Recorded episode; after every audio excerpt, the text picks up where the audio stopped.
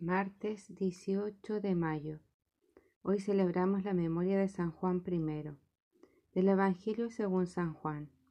En aquel tiempo Jesús levantando los ojos al cielo dijo, Padre, ha llegado la hora. Glorifica a tu Hijo para que tu Hijo te glorifique y por el poder que tú le has dado sobre toda la carne, dé la vida eterna a todos los que le confiaste. Esta es la vida eterna que te reconozcan a ti, único Dios verdadero, y a tu enviado, Jesucristo. Yo te he glorificado sobre la tierra, he terminado la obra que me encomendaste.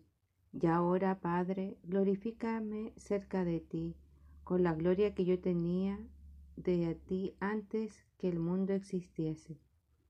He manifestado tu nombre a los hombres que me diste de en medio del mundo. Tuyos eran, y tú me los diste, y ellos han guardado tu palabra. Ahora han conocido que todo lo que me diste procede de ti, porque yo les he comunicado las palabras que tú me diste, y ellos las han recibido y han conocido verdaderamente que yo salí de ti, y han creído que tú me has enviado.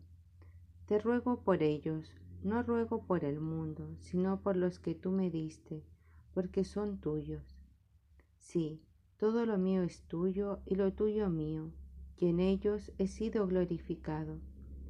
Ya no voy a estar más en el mundo, pero ellos están en el mundo, mientras yo voy a ti. Palabra del Señor. Buenos días. El texto de hoy eh, nos muestra cómo Jesús ora al Padre.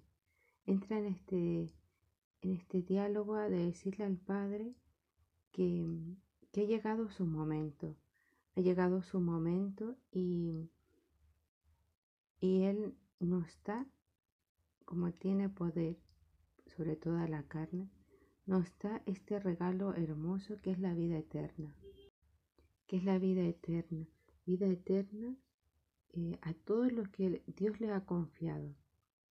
¿Y esta vida eterna en qué consiste? Dice, en que te conozcan a ti, único Dios verdadero, y a tu enviado Jesucristo. Es decir, no es algo pasajero ni por casualidad, sino que es un don de Dios. Dios nos da este don maravilloso que es tener la vida eterna. Nuestra vida en el mundo es tan corta, tan pequeña, y muchos la viven como si no hubiese más como si todo fuera vivir aquí en el mundo, poseer, tener eh, placeres. No piensen en esta vida eterna que es maravillosa, que es el amor de Dios, el contemplarlo a Él. Preparémonos y preparemos a los demás. Llevemos este mensaje maravilloso de no vivir en el mundo, sino vivir mirando hacia el cielo, mirando nuestra vida futura este, conocer a Dios, conocer a Jesucristo.